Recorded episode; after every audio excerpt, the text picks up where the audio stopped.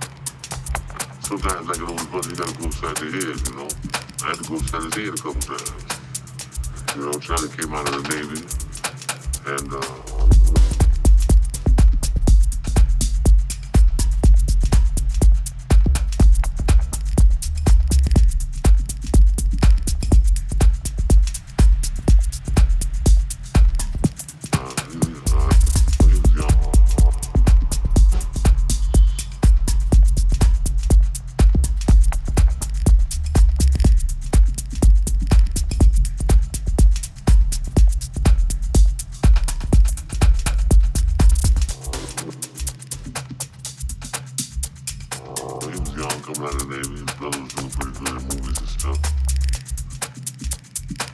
But, you know, he was hanging out with the big dogs, you know, you know, China didn't know he was doing crazy things, and I had to straighten him out.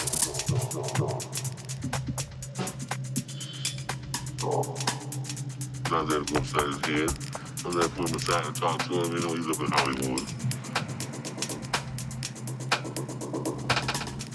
thinking I was the big dogs, you know, you know, Charlie didn't know he was doing crazy things, and I had to straighten him out.